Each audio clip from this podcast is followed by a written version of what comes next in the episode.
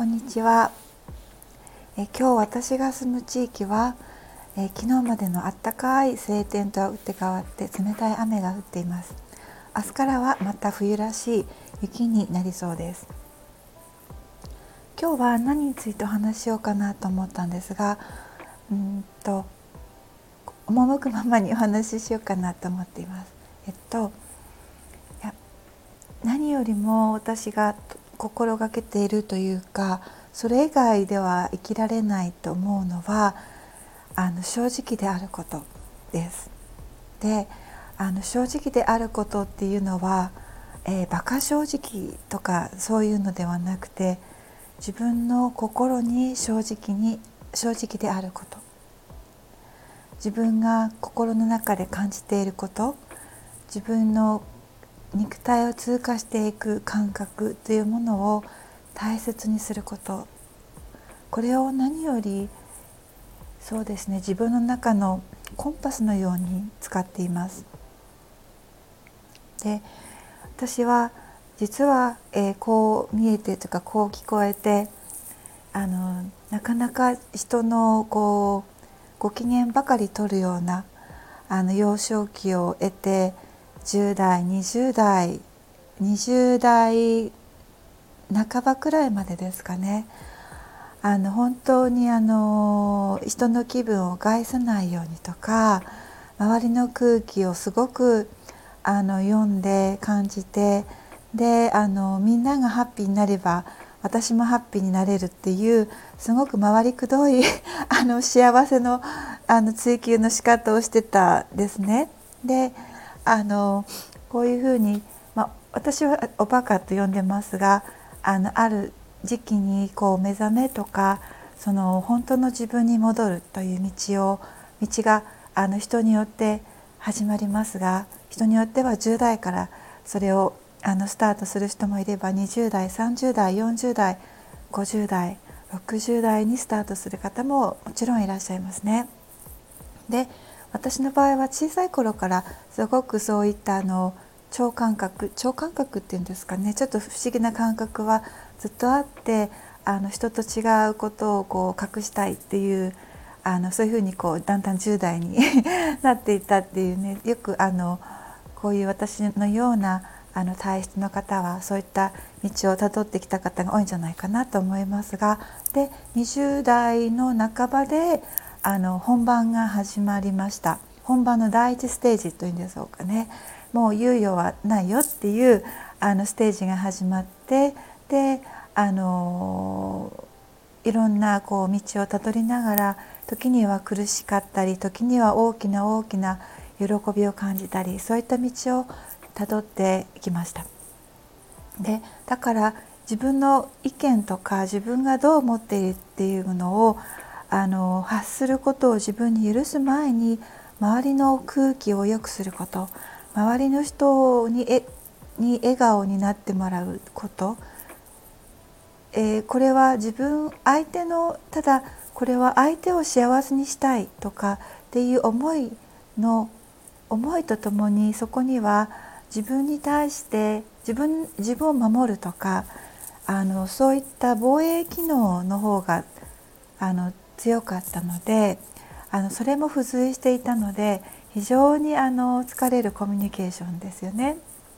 で、えーと、先ほど言ったこう目覚めとか自分に戻るっていうプロセスを得ながらであの長く時間が経ちましたが今私がすごく大切にしているのはあの自分はどうしたいのか自分はどう思っているのかどう感じているのかたとえ相手目の前に立っている人座っている人が言っていることと自分が思っている意見とかというものが違っていたとしてもそれを、うん、何かマイナスのものと捉えるのではなくて私は私は私のあの私はこう思っているんだよって言ってであの正直に言うことであの最初はあらこんなに意見が違うのかなってお互い思うかもしれないんですけれども正直であるエネルギーっていうのは最終的にはあの理解し合うというあのエネルギーにつながっていくんですよね。はい、でこれは本当に経験からそう言えることでであのすごく大切にしています。だから自分が正直であれば周りもだんだんあ知恵ああの知恵というんですが私とは正直であってもいいんだな。大丈夫なんだな。